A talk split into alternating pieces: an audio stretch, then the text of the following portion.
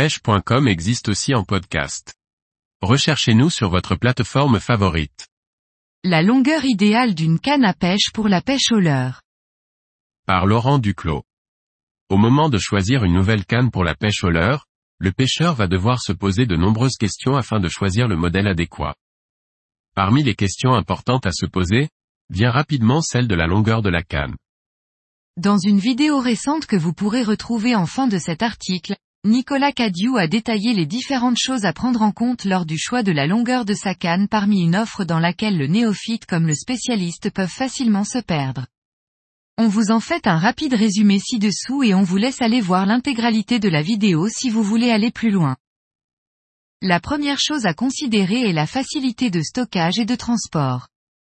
Si vous prévoyez de voyager avec votre canne à pêche, il est important de choisir une longueur qui peut être facilement transportée dans votre voiture, votre bateau ou dans votre sac de pêche.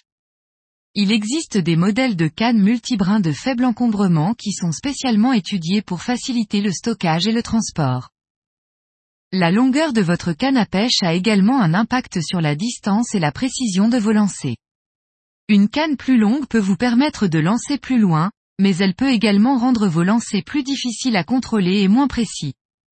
Une canne plus courte vous fera gagner en confort et en précision et sera parfois mieux adaptée, surtout si vous pêchez à courte distance sur des zones encombrées. La longueur de votre canne à pêche va également avoir un impact sur l'animation de vos. Une canne plus longue peut être utilisée pour animer un leurre sur une plus grande surface, ce qui peut attirer l'attention des poissons. Cependant, une canne plus courte peut être plus facile à manipuler et vous permettre de créer des animations plus subtiles et plus précises. Encore une fois, le choix dépend de vos préférences personnelles et de la technique de pêche que vous utilisez. Le ferrage est un élément crucial de la pêche au leurre, car il permet de s'assurer de la bonne pénétration de l'hameçon. La longueur de votre canne à pêche peut avoir un impact sur la capacité de votre canne à transmettre la force nécessaire pour ferrer le poisson. On retiendra que plus l'on pêche à longue distance et moins notre bannière sera tendue plus il sera important d'utiliser une canne longue pour assurer un ferrage efficace. Une fois que vous avez ferré un poisson, la longueur de votre canne à pêche peut également jouer un rôle important dans le combat.